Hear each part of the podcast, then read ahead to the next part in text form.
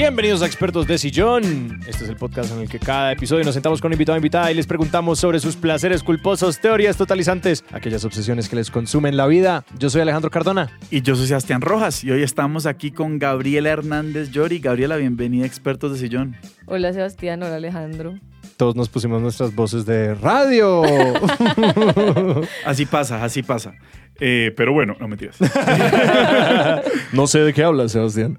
Para todas las personas que nos escuchan, Gabriela es abogada de profesión, trabaja en temas de política pública para compañías de tecnología y es la madre de un gran salchicha llamado Tinto. Es un gran pequeño salchicha. Ajá. Es realmente un gran pequeño salchicha. Es muy pequeño.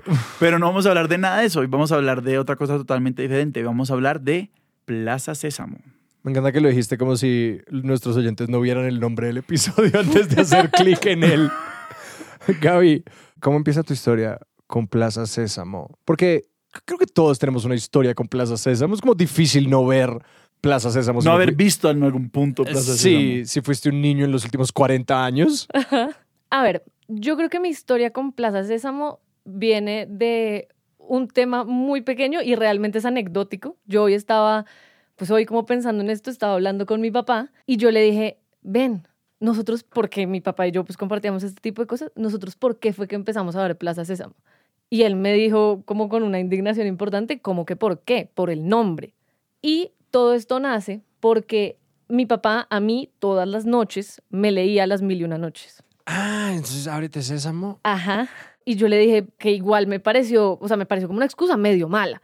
Yo dije como, pues, el ábrete sésamo es algo muy simple, la gente lo dice, como por ahí. Y él me dijo, no, porque eso lo daban exactamente cuando tú llegabas del jardín y después de Plaza Sésamo yo te podía contar Simbat, que era lo que además mi papá más me contaba. Ajá. Y mi papá me contaba además las historias de las mil y una noches, muchas leídas, pero muchas de memoria. Entonces ahí empieza nuestro viaje por Plaza Sésamo de la forma más anecdótica y rebuscada del mundo. Claro, o sea, él te ha podido decir, ¿por qué solo ponían a las 4 de la tarde en la televisión? Sí.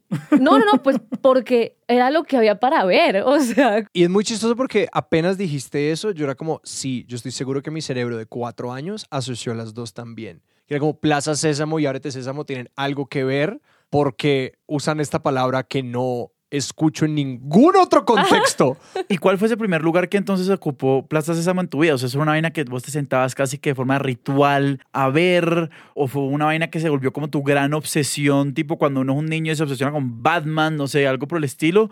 ¿O cuál fue la, la primera relación que entablaste con Plaza Sésamo? O tal vez en ese momento no era tan consciente.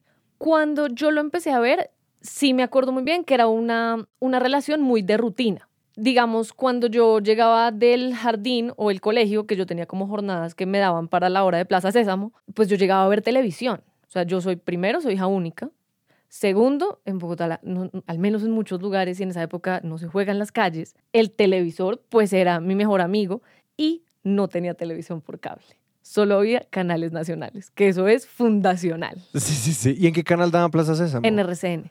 Y de hecho después como que creo que lo pasaron a Canal Capital porque yo me acuerdo que yo no sé si yo me cambié con él a, Canal Capital, pero empecé a ver también más programas de niños de Canal Capital pegados a Plaza Sésamo. Pero entonces a mi Plaza Sésamo se, se me volvió como una rutina a tal punto que me enganché sabiendo las cosas, que por ejemplo esperaba secciones, no todas las secciones las daban todos los días, tú no contabas con el conde contar todos los días, no veías las letras todos los días, no tenías adivinanzas de Lola todos los días. Ajá. Era una lotería. Hablemos entonces un poquito de eso, como, porque creo pues que uno se puede acordar de Plaza Sésamo como, ah, esto que veía cuando era chiquito, pero ¿cuál era la estructura de un capítulo de Plaza Sésamo así como... Sí, porque yo no la recuerdo tanto, o sea, yo recuerdo obviamente la calle, y a Yo me acuerdo de Abelardo y me acuerdo de el, el, gruñón de Oscar. Pancho. Pancho es el que tiene las cejas grandes, que es bravo. ¿El que come basura? Es que hay varios bravos, pero, o sea... Muchos personajes en Plaza Sésamo tenían problemas de ira. Exacto. Entonces me acuerdo del que comía basura, del que comía galletas. Ajá. De nuevo. Tenías hambre creciendo. Llegabas del colegio con y resto yo todo de el día pienso en comer. um, Sebas, siento que estamos aprendiendo que vos llegabas del colegio con rabia y hambre.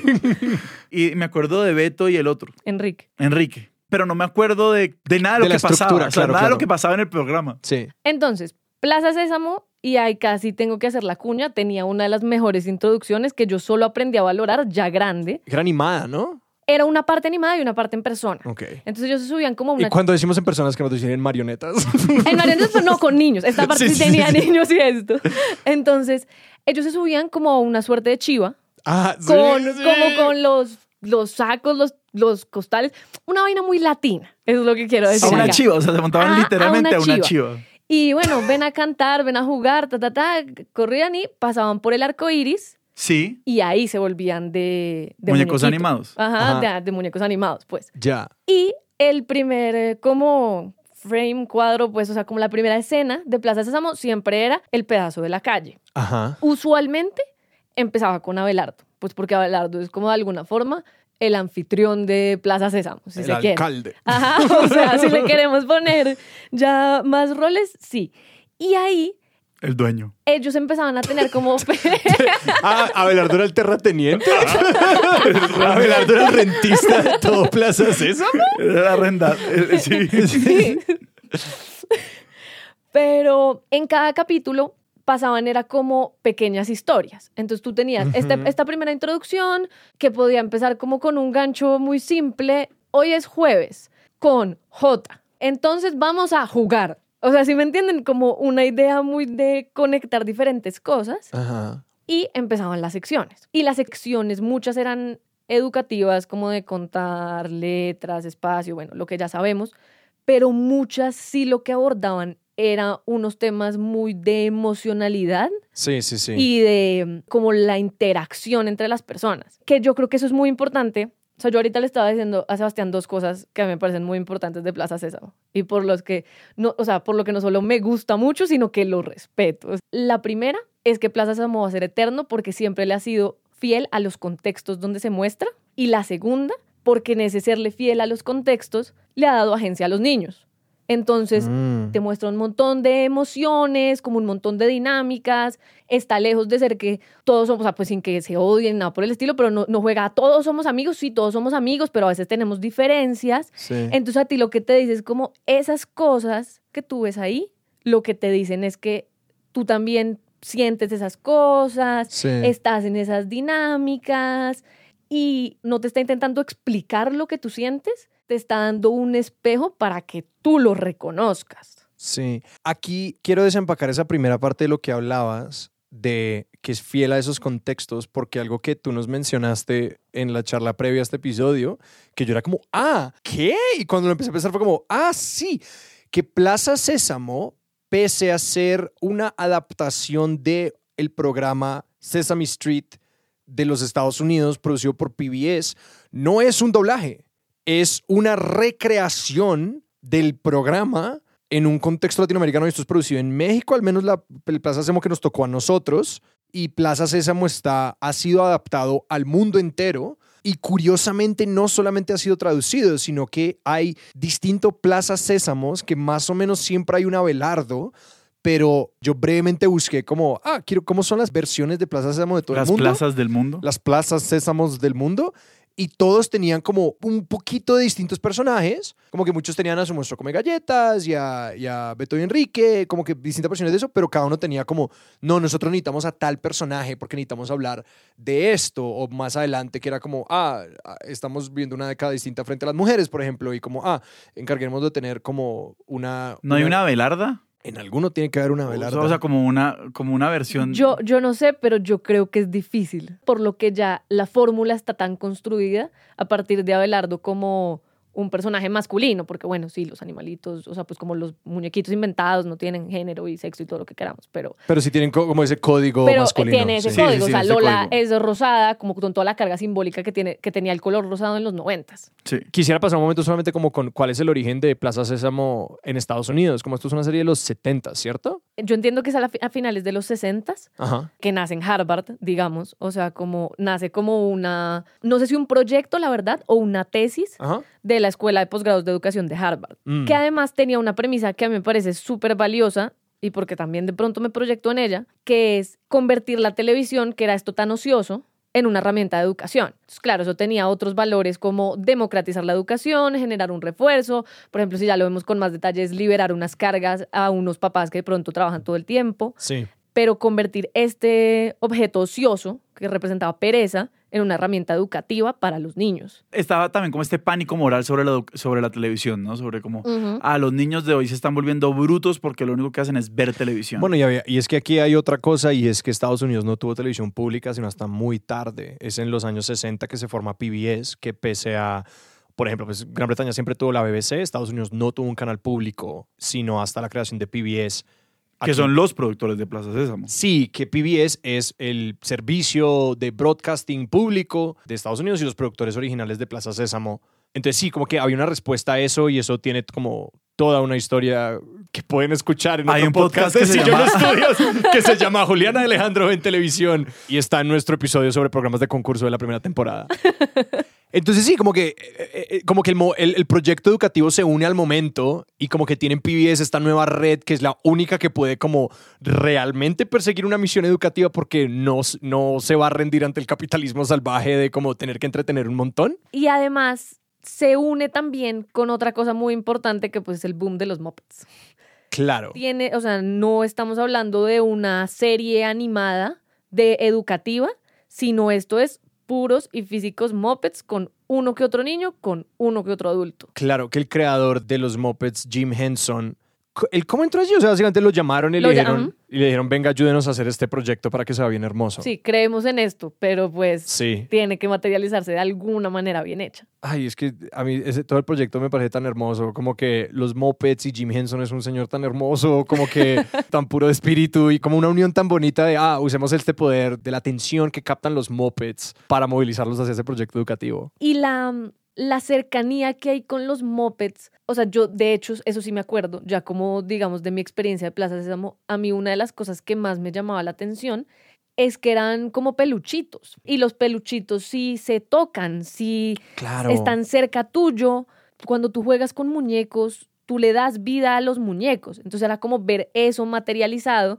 Eh, cuando yo era chiquita, yo no entendía cómo funcionaba la televisión. Entonces yo pensaba que alguien más grande a nosotros nos estaba viendo así chiquitos como nosotros veíamos la televisión chiquita. Todo el mundo está viendo un mundo miniatura. Exacto. Todo el mundo está viendo un mundo Que miniatura. cabe dentro de su televisor. Ajá. Es como eh, un fractal. Exacto.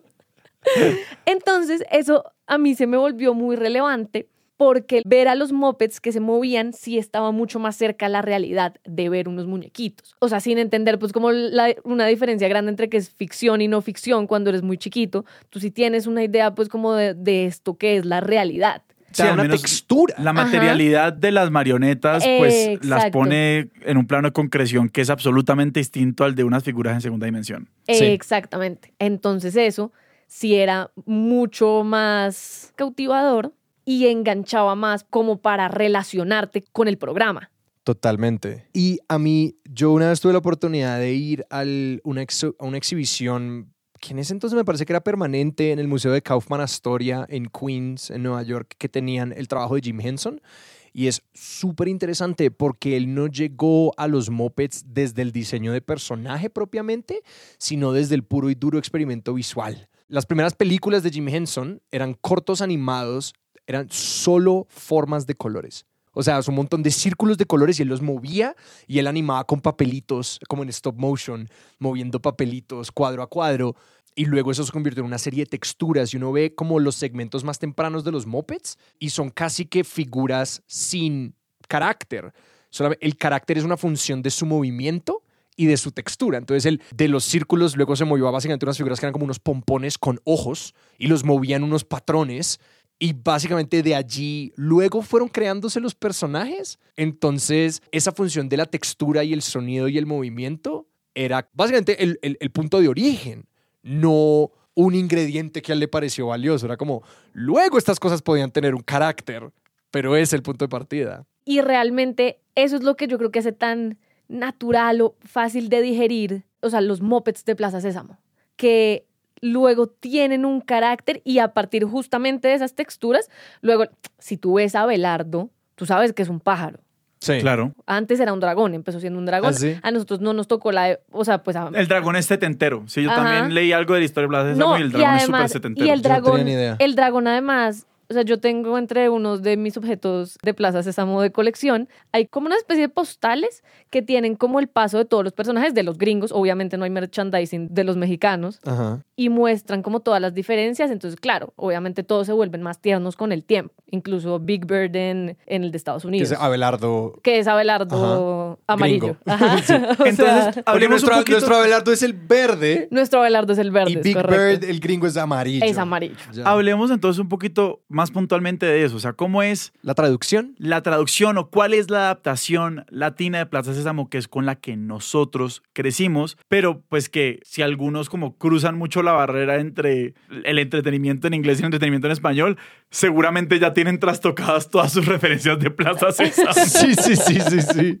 No, pues yo creo que lo más importante de esto es lo que ya hablamos, y es que no es un doblaje. Y lo que se encarga Plaza Sésamo desde la introducción, que a eso vivo un poco en lo que estaba hablando ahorita, es mostrarte un montón de lugares de México que se ven como México. Ah. Versus en la introducción gringa, la de creo como finales de los 90 más o menos, tú ves pues también como que están caminando por una calle y en un parque y tú reconoces ese parque de los grandes y dices, ah, es Central Park. Ya. Y luego ves unas calles que es, ah, esto es Nueva York. Sí. En el de México se ven como los pueblos que si bien no son homogéneos en Latinoamérica, Sí. sí tenemos unas particularidades. O total, sea, total. entonces mucho... Es no Nueva York. No, pero no puede ser solo no Nueva York. O sea, es Latinoamérica. ¿A ti qué te pasa? Sí, sí, sí. Sebastián así entiende el mundo. Ajá, como- Entonces, esa es como la primera diferencia. La segunda, si ustedes ven como la Plaza Sésamo tiene como un aire al mismo piso, como el mismo color, la baldosa, pues, del patio del Chavo. Yo, por ejemplo, nunca fui muy... Sí, se parece a la, a la vecindad del Chavo. Ajá, o sea, Ah, guar- wow. guardar las proporciones, obviamente. Claro, claro. Me está costando un resto en este momento en mi imaginación desentramar cuál, de, cuál parte de mi imaginación está viniendo de Plaza Sésamo y de Sesame Street. Como de la versión gringa. Como que tanto me estoy imaginando porque yo siento que en mi vida reciente he visto más clips de la versión gringa de Plaza Sésamo actual, que sí es como un barrio neoyorquino, de la parte más como no central urbana de Nueva York, sino como esto es Queens, esto es Queens, Brooklyn, Ajá. como los ba- y también los barrios más mestizos de Nueva York y todo eso. Yo sí tengo muy grabado ese sentimiento de continuidad entre la vecindad del Chavo y la Plaza Sésamo, porque Mm. yo sí metí mucho Chavo del 8 en mi juventud. Entonces Sebas confirma. Sí, yo confirmo que se parecen. Entonces ya, digamos, vamos como con este tema de cómo se ven las cosas y eso ya en general crea una conexión y yo creo, y acá estoy pues simplemente siendo ligera con una suposición, y es, para los papás también tuvo que haber sido, porque hay como un montón de encuestas de como... ¿Qué tanto le gustaría a usted exponer a su hijo a Plaza Sésamo? ¿Qué tanto le sirvió? Sí, como todas estas cosas, pues porque como esto hace parte de un proyecto que al final del día siempre es una universidad, Claro. mucha gente dice, sí, claro, pues esto es un hit. Pero entonces yo creo que el parecerse hace que cualquier persona sí se relacione con el programa y no solo lo vea. O sea, hay cosas, Mm. no sé, las personas vemos el noticiero. No nos relacionamos de una forma profunda con el formato de noticias Caracol. O sea, sí, sí, sí. Es como ¿Qué? ese, Pero primero la gente. ese salón extraño, eh, como lleno de vidrio, en donde están suspendidas unas cabezas que me dicen las noticias, no me están llamando a ningún lugar. Es como, Exacto. esta es una ventana más a través de la cual vamos a ver otros eventos más. Exacto. Entonces yo creo que esa parte como visual sí es como una invitación muy clara a relacionarse con el programa. Y luego, sí, yo creo que la adaptación mexicana versus la gringa tiene tres diferencias muy grandes. La primera, la gringa es un poquito más gringa, o sea, es más showsuda. Ok. O sea, está más llena de brillo, de, por ejemplo, ¿Cómo? ahorita Sí. o sea, cómo se ve Queens y Brooklyn, y ellos tienen, por ejemplo, más interacciones, por ejemplo, las canciones son con los Beatles, o sea, así como es diferente. Hay, por ejemplo, personajes invitados que son más rimbombantes, o sea, No, pues un tema de acceso. exacto. O Porque sea, no voy a decir un tema de alto presupuesto porque PBS no tiene un alto presupuesto, pero simplemente la gente, es como George Harrison decía, sí, yo quiero ir. Stevie Wonder fue a Plaza Sésamo, Robin Williams fue a Plaza Sésamo gringo. Entonces yo sí creo que, que otras de las diferencias es el, como el nivel de show, como de Sí. impacto. El de México, pues también es una adaptación y se veía más como nos vemos en Latinoamérica. Sea, Un poco más humildes, o sea, como... sí, pero Stevie Wonder no fue a Jalisco. Ah, eh, exacto, Stevie Wonder no fue a Jalisco, Michael Jackson también fue al gringo, pues Michael Jackson sin duda no fue al, al mexicano. Pero Vicente. Fernández tampoco. No.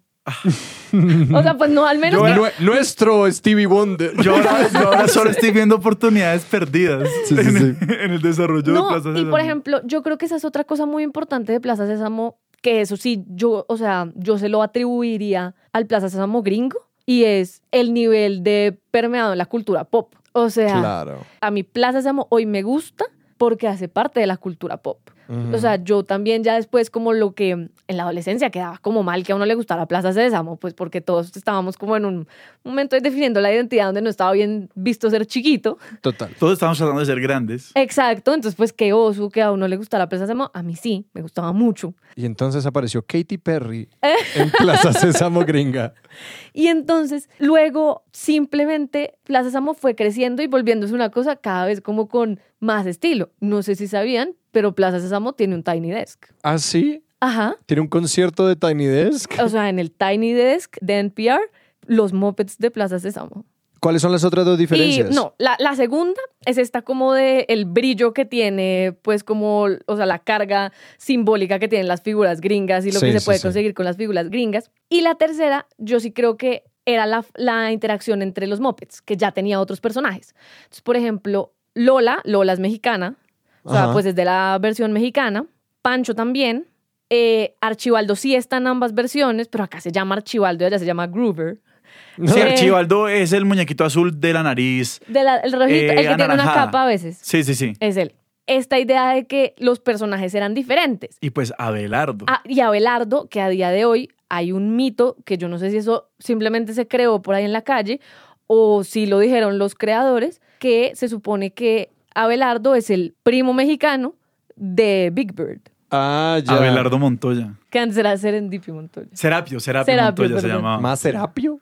Serapio. Sí, no, pues Wow. es que por eso obviamente le, le tuvieron que cambiar el nombre. Y Con respeto, si usted se llama Serapio, les puede escribir expertosesión.gmail.com. Pero es más dif- si usted se llama Serapio, su nombre es más difícil de pronunciar para un niño chiquito. Exacto. No, y me imagino que tenía algún tipo de función en la parte ya más didáctica y pedagógica del programa, que el nombre del personaje principal estaba bueno, que fuera un nombre que empezara con A, B. Ah, yo no estaba pensando en eso. Es que es un pájaro y su nombre se- empieza por ave. También. O sea, tú lo decías por el abecedario y tú por Sí, el, el la animal, especie. sí, Por el animal. Todo como l- lo que pasa cuando un programa está muy bien pensado.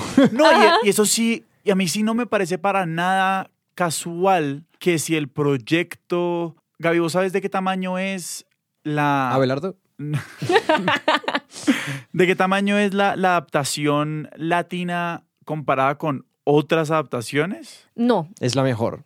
Pero sí, yo me, yo me atrevo a decir que es la mejor. No, pues porque obviamente sin conocimiento de causa me atrevería a decir que es la mejor o una a la cual incluso los realizadores gringos le pararon muchas bolas. Ah, eso sí puede ser, porque yo iba a decir que en las fotos que yo vi de otras producciones era como, parece que nadie escatima y parece que es súper importante en el mundo entero, porque yo veía solamente las imágenes de la calidad de producción y era como, ah, wow, esto se ve bomba en todas partes. Porque una, pues una cosa principal es que si esto es un programa, o sea, a ver, las dos cosas que se pueden hacer en un programa de televisión, o tres cosas se pueden hacer en un programa de televisión como en términos educativos, ¿no? Esta, este tema de como presentar algún tipo de escenario. O sea, yo ahorita para este episodio revisé algunos metaestudios sobre los impactos de Plaza Sésamo. Ah, wow. Lo admito.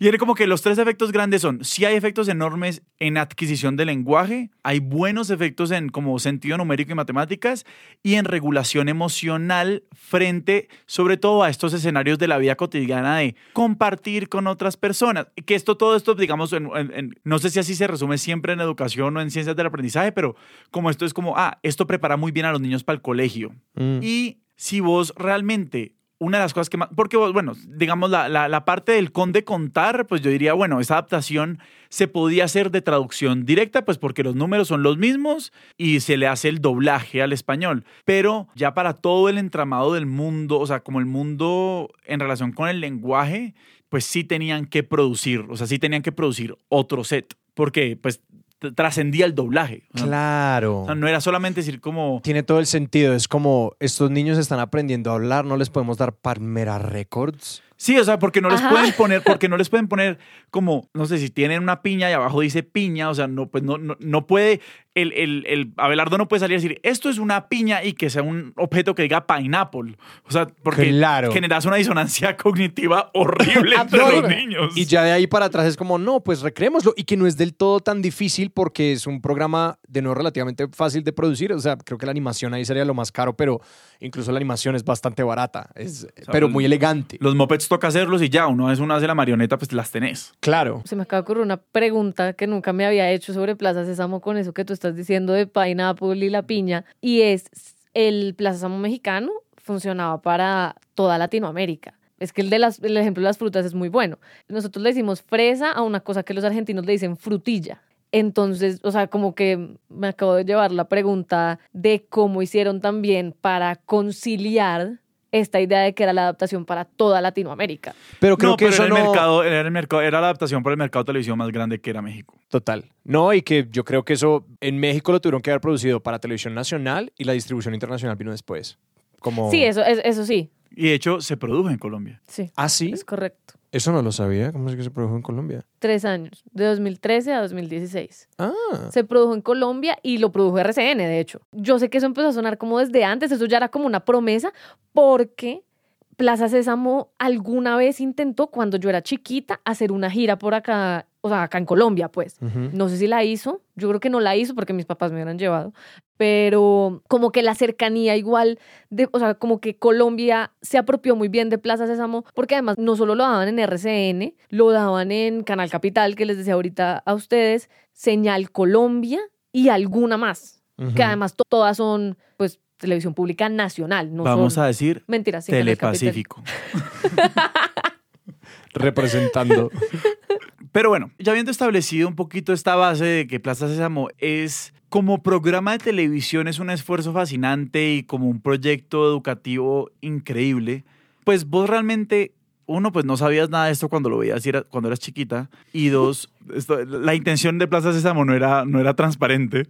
Vos, ¿cuál fue la conexión que empezaste a generar con este programa? Porque te acompañó por mucho tiempo. O sea, vos misma nos decías, cuando empezamos a ser adolescentes, eh, ya no era bien visto que no le gustara Plaza Sésamo. A mí me seguía gustando.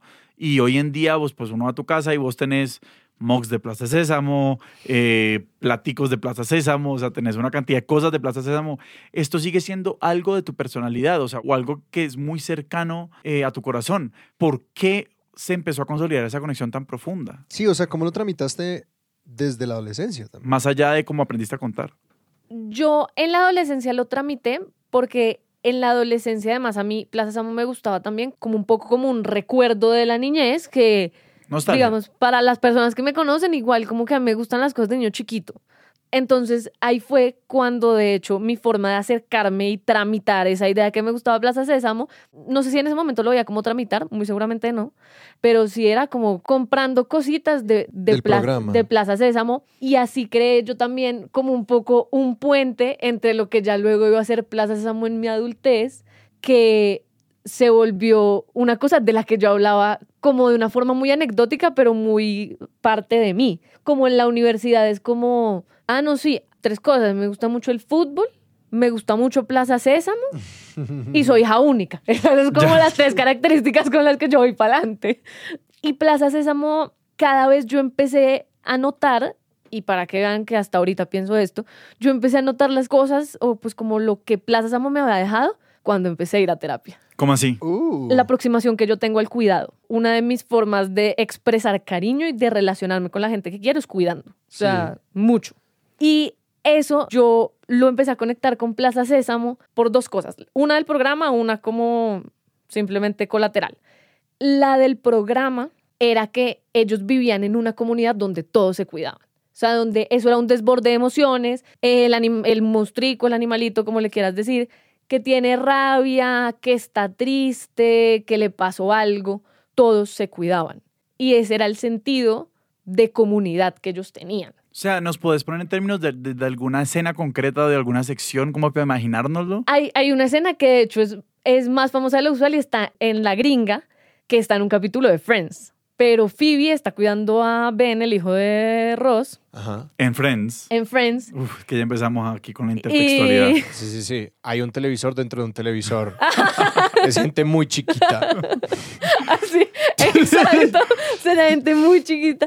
Y, y como que Beto y Enrique como que empiezan a jugar que se van a perder y ya luego él se angustia porque de verdad no lo encuentra, porque se metió en la arena y se enterró en la arena y se empiezan a cuidar porque Plaza Sésamo lo que nos muestra son como relaciones muy, muy cercanas de yo voy a estar para ti. O sea, Beto y Enrique viven juntos, Lola pasa mucho tiempo con Archibaldo y se ayudan. Entonces, por ejemplo, muchas, muchas de las escenas introductorias a la letra C es como, ah, mira, yo no sé qué. No, pero es que no entiendo. Y empiezan a cantar o a lo que sea, o a la herramienta pedagógica que han encontrado en esa oportunidad para explicarse. Entonces, yo sí empecé a relacionar mucho el cuidado como estar ahí, como apoyar, Ser una presencia en la vida de la otra una, persona. exacto. O sea, como ser una presencia. Y e- ese fue como el primer momento en el que yo me di cuenta como, ah, sí. Esto caló. O sea, como esto sí está en mí a tal punto que una de las formas en las que yo expreso cariño y creo relaciones es a través del cuidado. ¿Y cómo cuidas tú? Con esa misma idea, estando ahí. Si una persona está triste, yo voy a ser la primera persona en estar pendiente de esa persona. Y a mí no me es indiferente. ¿Y tú crees que hay algún componente de género? Porque aquí estoy pensando en algo de lo que mi novia, que es una mamá, habla resto y de, de cómo pues la conexión de las mujeres con el cuidado y de que el cuidado es un valor que como que se imparte mucho en las mujeres y entiendo pues que Plaza Sésamo pues le está hablando a niños y niñas y niñes como sin mirar a quién pues, pero me pregunto un poquito de eso, como de qué Que tanto... si pensabas que como que había algún tipo de código dentro de la forma en la que se presentaba el programa que estuviera como el cuidado como que codificado ejercen las mujeres. Sí, yo pensaría que no, precisamente por el ejemplo que estás dando y de que estos personajes todos se tratan con una ternura y con un cuidado, que tienen un- un- unos códigos también que pueden llegar a ser queer, que pueden o no ser intencionales, es decir, está como este gran sí. ejemplo ya un poco cansado de cómo eran Beto y Beto y Enrique Enrique una novios, pareja sí. o no, y es como, siento que es menos importante ese hecho al La hecho relación de que- contractual era la de roommates realmente. Claro, pues Ajá. de que, pero de que, por ejemplo, vimos en una sociedad donde el cuidado es algo tan femenino que no lo podemos entender en una tradición de relaciones masculinas, tal que ver a Beto y Enrique más que compartiendo un espacio, porque entendemos que dos hombres pueden vivir juntos, pero, Pero que se cuiden. que se cuiden es lo que los lleva nos lleva a nosotros a pensar lo mismo que Patricio y Bob Esponja, dos manes que parchan, pero que se cuidan y se demuestran afecto y ya de inmediato estamos pensando como no lo podemos entender en un código que sea el de la amistad, porque la amistad masculina no incluye el cuidado, o el menos, al menos no el cuidado en esos términos. Y eso además pasa con la mayoría de personajes porque yo me atrevo a decir que la mayoría de personajes de Plaza Samo performan como masculino, o sea, 100%. O sea, el come galletas, el Mo, el conde contar, Sí. o sea, la mayoría son masculinos. O sea, yo realmente la única mujer que tengo en mi cabeza, o pues sí, es Lola. Y Abby Cadavi, la adita, pero es que esa era del gringo, Ah, ya sí, la sé, sí, sí, sí. sí. la que es moradita. Pero estos personajes además se cuidan y acaba la segunda cosa que a mí me caló mucho y que también me di cuenta con el tiempo y es esta idea de todos nos aceptamos como somos. Mm. Entonces es el come galletas, el come galletas pues no es como que uno diga, ay, qué amigable eh, monstrico, que se come todas las galletas, que Qué, par- qué parche de man. Sí, como uff, no, o sea, o, o Pancho que era bravo, o sea, todos eran como gruñones. Pero al final del día, como que todos encontraban puntos de encuentro donde entre sus formas de ser se apoyaban. Entonces, el come galletas a veces le dejaba la última galleta, que eran además unas galletas especiales, porque el come galletas no comía cualquier galleta. ¿Así no? No, o sea, la- No, sin gluten. no. no, o sea, como que Tiene resto de restricciones alimentarias. El monstruo come galletas. el horneaba Por eso como solo sus comía Por eso galletas. solo galletas. comía galletas. Ay, no, sería horrible eso. Le acabamos de dañar a Gaby la Sí, ¿no? Efecto colateral de participar de expertos de John. Como, no, o sea, como que él horneaba sus galletas, o sea, no eran como un asorio, ¿sí me entiendes? O sea, él horneaba sus galletas, las hacía con cariño. Oreo hizo muchos esfuerzos. Le gustaba, yo no sé eso. No mentiras. Ay, yo dije, por Dios. ¿Te imaginas? Oreo eh, allí en PBS como, ¿y qué tal si fueran Oreos? Na- Navisco, Navisco Sí, trató de entrar al patrocinio de, de Plaza Sésamo muy duro y nunca lo lograron. Expertos de john.gmail.com. Nunca lo harían, no podrían porque es televisión pública y ellos no reciben plata de patrocinadores, solamente reciben plata de estaciones afiliadas, sindicación de los programas, venta de derechos y apoyo directo del Estado norteamericano o oyentes y televidentes. Por eso es que es buena. Por eso es que no la, como que el tiempo no la ha matado porque no toman plata de intereses comerciales privados. Sí, y eso lo hace más incancelable. O sea, como en Ajá. cuanto a political correctness, que eso es muy importante. En cuanto a corrección política, ¿qué? En cuanto a corrección política, sí.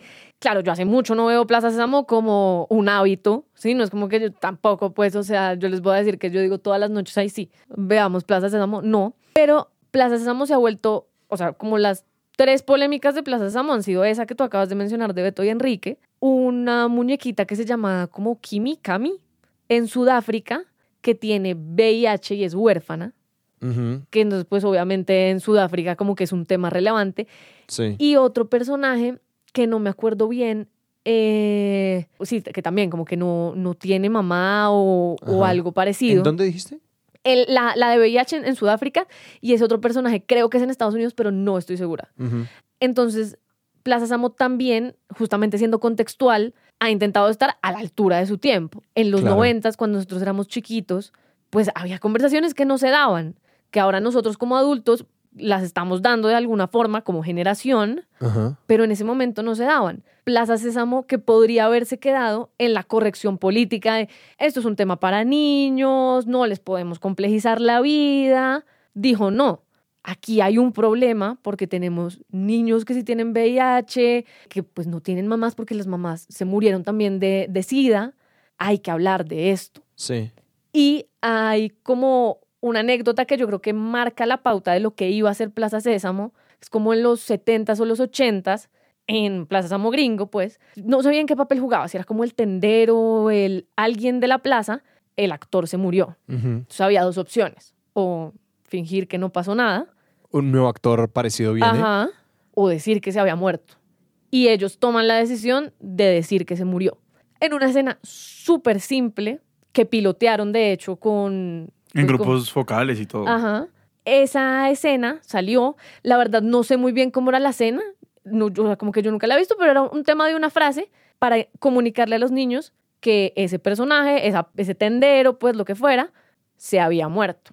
Y así con el respeto que mereció Sí. un niño por su criterio y su agencia con el que le contaron que un personaje que era muy querido había muerto, Plaza Samos está dando ahorita conversaciones que son mucho más difíciles, como las que estamos hablando ahorita. Por ejemplo, enseñar sobre diversidad, pero no como de una forma ligera, sino enseñarle de verdad a los niños como, oye, es que no importa nuestra raza, no importa nuestro color de piel, aquí no nos tratamos mal, porque eso no, eso no nos diferencia, nos diferencian otras cosas Ajá. nos diferencian que pensamos, un, un montón de cosas diferentes, cómo vemos el mundo. Y eso es lo que hace a Plaza Samo tan poderoso, que es una apuesta contextual a pesar del tiempo.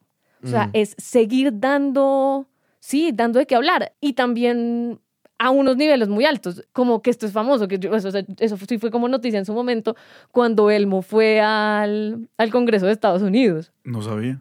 Elmo fue al Congreso de Estados Unidos como en, no sé, 2007, 2009 Ajá.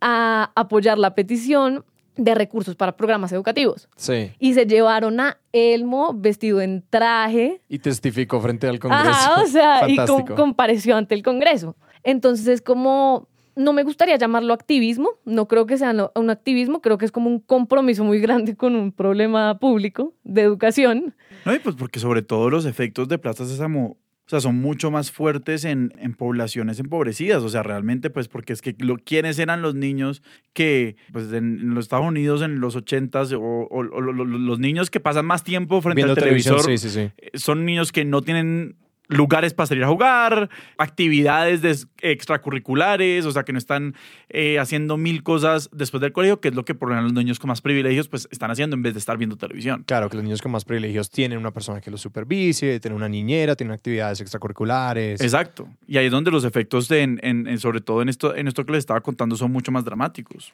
Además, porque yo sí creo que en el Plaza Sésamo gringo hay una cosa aún más, o sea, como más impactante para las personas y es como esta idea de democratizar todo lo chévere.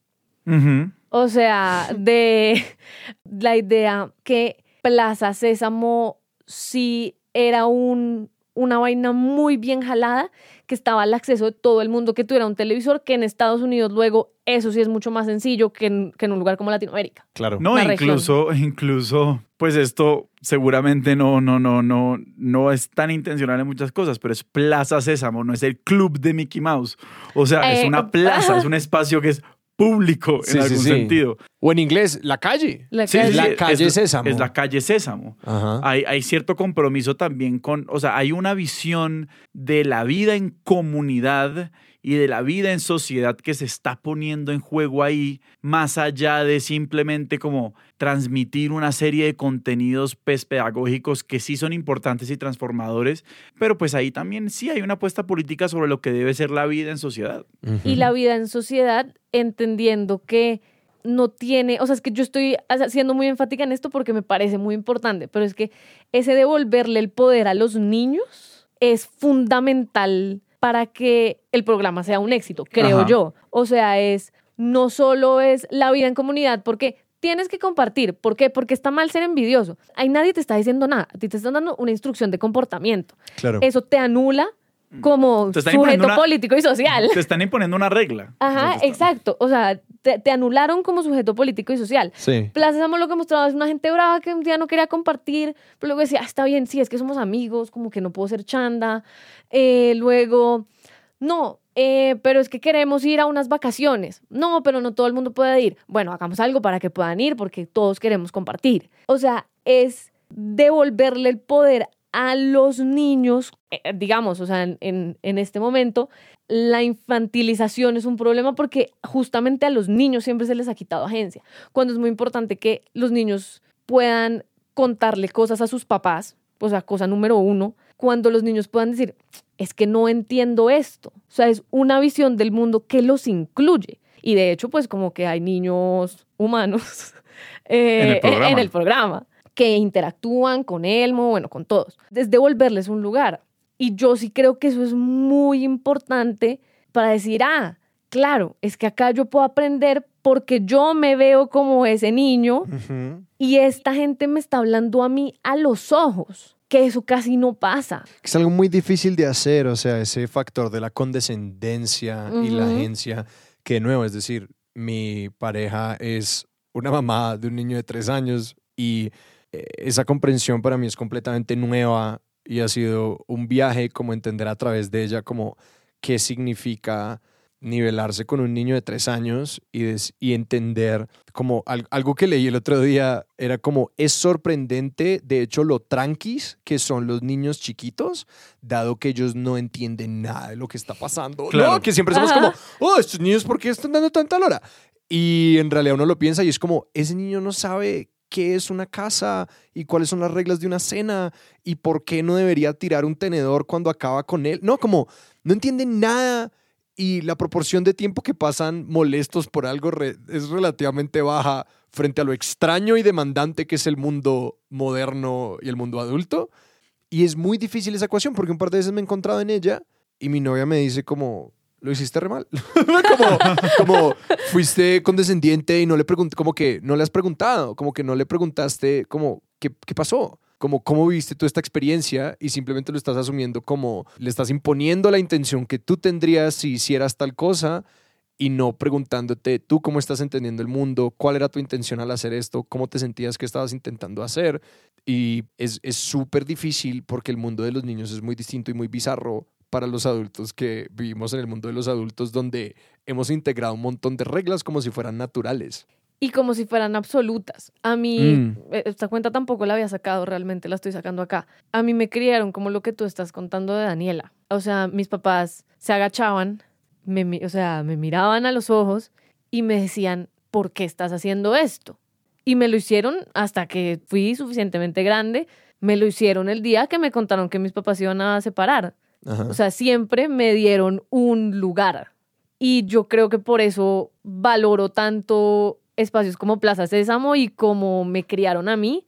Porque ahí sí, digamos, ya con como lo que estábamos hablando, eso en un mundo de adultos demandantes que muchas veces es difícil, pues como encontrar uno su lugar de enunciación, que a ti te den agencia, a ti sí te da espacio para preguntarte como tú quién quieres ser. Y eso es una cosa que yo valoro mucho de mi crianza, que esa si no es como de Plaza Sésamo, pero pues Plaza Sésamo se conecta en esta gran red, es a mí sí me dijeron como tú puedes ser lo que tú quieras ser. De hecho, mis papás, o sea, yo un día les dije como si yo les dijera que yo me quiero ir al circo, ustedes me, me dejarían. y, ellos, y ellos me dijeron sí, y yo entonces y yo les reprochaba. Sí, ajá. Yo les decía como, panas, ¿de qué voy a comer? o Sí, sea, sí, como no me voy a ir al circo. Y ellos me decían, no, pero tú ya sabes las consecuencias de irte y si lo estás haciendo es porque te mueve algo más grande en la vida. Y yo, ah, bueno, perfecto. Y conectando otra vez con Plaza Sésamo, yo creo que esa es la importancia de darle un espacio a los niños, ponerlos a cuestionarse lo que sienten para que, que aprendan a identificarlo y que encuentren un lugar de enunciación que puede variar y puede ser muy dinámico a través de la vida, es lo más natural del mundo, pues los 30 no son iguales a los 15, o sea, pues, la vida cambia, pero que sí sepan que pueden hacerse preguntas lo suficientemente como sólidas para que sean preguntas sobre ellos qué quieren, ellos qué piensan, porque es muy fácil sacar la cuenta de que un niño es caprichoso, Ajá. o sea, es como, ah, no, no, es que es un caprichoso, porque quiere eso y quiere eso y quiere eso. Bueno, pero el que está pensando cuando lo quiere, o sea, ¿qué es lo que hay detrás de? Y ese reconocimiento sí se daban en espacios de programas donde tú veías a un moped bravo, a uno triste, a uno medio nostálgico, a una muy feliz. Lola era extremadamente feliz. Era como alegría. Ajá. De intensamente. Eh, sí, o sea, performaba igual, exactamente. Y todo esto coexistía y tú tenías la capacidad de, de reconocerte en los diferentes personajes si un día a ti en el colegio te habían tratado feo. Pero si un día, no sé, te hab- habías hecho un nuevo amigo, también te veías y podías pensar y, y cuestionar. O sea, y obviamente uno no sacaba esta cuenta chiquito así de, Claro. así de calculada como la estoy diciendo yo, pero es algo que queda. Pues me parece muy valioso lo que dices porque cuando usaste la palabra caprichoso, eh, me lleva de vuelta a esa idea de lo que proyectamos en la mente de los demás, Sí. sino otras mentes, ¿no? Como de que las intenciones que no podemos descifrar o son caprichosas o son estúpidas, ¿no? Como que cuando no entendemos, yo qué sé, la, por ejemplo, el ideario político de alguien, los Ujú. catalogamos como estúpidos, o como cuando alguien se empeña demasiado sobre una idea sencilla a la que nosotros no le daríamos tanta importancia, pues son caprichosos. Y ese hecho es un lenguaje, el del capricho, que se usa resto con los animales. Y solamente hago, eh, como, hago esa comparación para resaltar como los puntos a los que podemos llevar la proyección de nuestro propio como sistema de valores a la hora de como intentar entender algo más que es como, no, tal perro, tal gato hizo eso porque es caprichoso o porque quiere hacerte daño. Y es como, ¿qué? ¿Cómo somos tan...? Es que cuando uno dice que algo es caprichoso es realmente decir que no tiene una razón válida para existir. Claro, O sea, claro. es, es negarlo al final del día. Claro, y que eh, yo lo veo mucho con eso, pues, y es decir, porque siento que lo veo más a menudo con animales de lo que lo veo con niños, pero es que pasa todo Sí. el tiempo y me veo muy reflejado en eso, en como de que el primer lugar a donde uno va es como, no es que es un capricho, es que quiere imponer su voluntad por encima de ti. Y lo otro que me estás haciendo pensar es como cuán valioso es aplicar esa misma lógica entre nosotros como adultos. Es como en qué momento se cierra la ventana de que pensamos que es valioso preguntarnos por los motivos de alguien más de la manera que lo haríamos como un niño a quien estamos intentando guiar. ¿Qué tan diferente es eso a como simplemente otra persona adulta con quien queremos llevar una relación que no nos detenemos a, a intentar tener una comprensión profunda de las motivaciones de alguien antes de estar molestos, porque pues es algo con lo que siempre me, pues me topo una y otra vez, que es como en ese espacio de silencio la rabia y la tristeza crecen y crecen y crecen, y que apenas como que uno se sienta con la persona con quien está y uno empieza no por enunciar el lado de uno, sino por expresar la curiosidad de qué pasó aquí, cuál fue tu lado, que es como, uf, se le bajan los decibeles a un montón, porque uno es como, ah, oh wow, tú nunca entendiste esto de la manera que yo lo entendía en absoluto. Y además esa es la magia de, de existir en comunidad. De eso se trata. Claro, con las relaciones cercanas es mucho más fácil verlo como tú acabas de decir. El momento de en que se comunica, o sea, es como una cosa que literalmente se rompe y sale una luz que alumbra todo. Sí. Pero la magia como de vivir en comunidad y lo que un poco queda de como de todo esto de lo que yo sentía era hay como unas máximas en mi vida, o sea, la primera es yo cuido, o sea, y así. Y eso puede ser cuestionable y digamos en la maestría me tocó hacer como muchas, muchas, eh, muchos ejercicios como de esta idea de, pero ¿por qué cuidar? Cuidar es una obligación. Seguramente tendrá muchas capas de imposición, o sea, social, claro que sí. O sea, no, no, no lo voy a negar, pero yo cuido porque así me encontré en mi lugar de enunciación. Hmm. O sea, ese fue el lugar que yo elegí.